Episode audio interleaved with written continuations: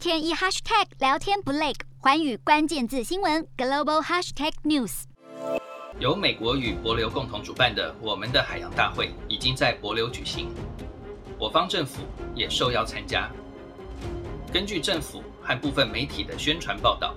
这是我国重要的外交突破。或许任何外交事务，只要没有做过的，都算是突破。可是我们的海洋大会是不是值得这么的高调宣传？或者里面还有什么玄机，我们应该要注意的？我想就以下几个方面给大家分析一下。第一点，我们的海洋大会是由美国倡导主办。他每次会找一些海洋国家共同主办。以前或许中华民国没有受邀，或许中华民国受邀，但是被迫让官员以私人或者是学者身份参加。这一次，美国的共同主办方帛琉是中华民国仅存的十四个邦交国之一，所以帛琉总统非常好心的邀请中华民国总统与会，但是迫于政治现实。我方的总统还是必须指派特使参加，这个特使就是环保署长。这个会议它不是一个政府间的国际组织，它是由政府官员、还有公民社会团体、还有企业界、工商界等等一起参与的，用来讨论如何保护海洋、维护海洋文化、从事海洋科学研究探勘。还有维持各国海洋教育的重要性等等，非常多与海洋有关的重要事务的讨论。所以它只是一个一年一度的固定的大会。或许太高调的宣传说是外交突破，可能会遮掩了这个大会它的本质。它并不是一个非常重要的国际组织，也不是说中华民国从头到尾都因为相关的法规而无法参加的一个国际会议。因为它就是一个每年举办，由美国和海洋国家共同主办，然后邀请相关方来参与的国际会议。第二点，为什么这次我国得以受邀出席？这就表示了邦交国的重要。虽然说在台湾有很多人认为说邦交无用，甚至受到了一些政党宣传的影响，觉得这些邦交都是来要钱的。可是，在非常现实的国际社会里面，真正能够在国际组织为我国正式提案发声，还有像像像这样的一种国际会议，由我方的邦交国致函邀请，这样的场合其实已经不多了。所以这一次如果共同主办方不是博流的话，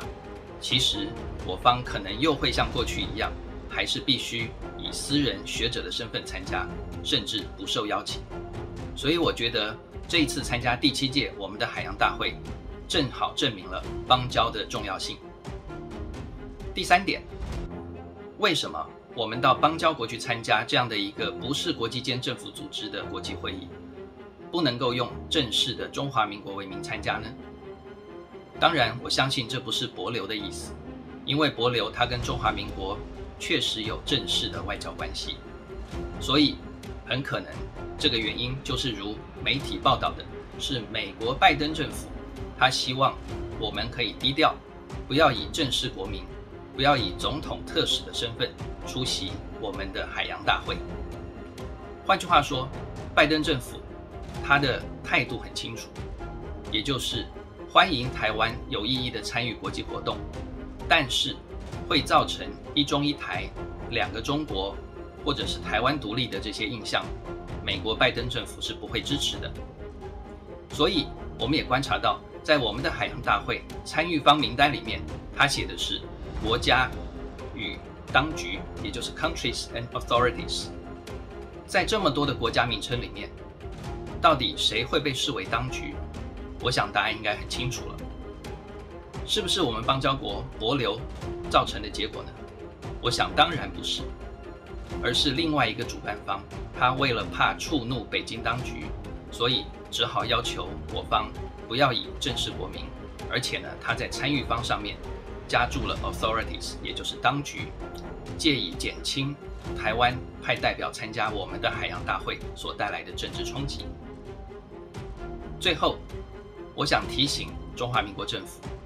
我们的海洋大会虽然说主题很有意义。但是更重要的是，今年五月下旬即将召开的世界卫生大会，除了邦交国会继续帮我们的提案还有发声之外，像美国，它是不是能够超过过去以口头或者是致函世界卫生大会或者是世界卫生组织相关人员表达支持台湾有意义的参与的意愿？美国可不可以超越这样的做法？我觉得这是我们非常关切的。所以，我们的海洋大会是台湾参与国际空间的一项小小的指标。我们更注意的会是五月底的世界卫生大会，目前还有大概一个半月左右，我们可以拭目以待。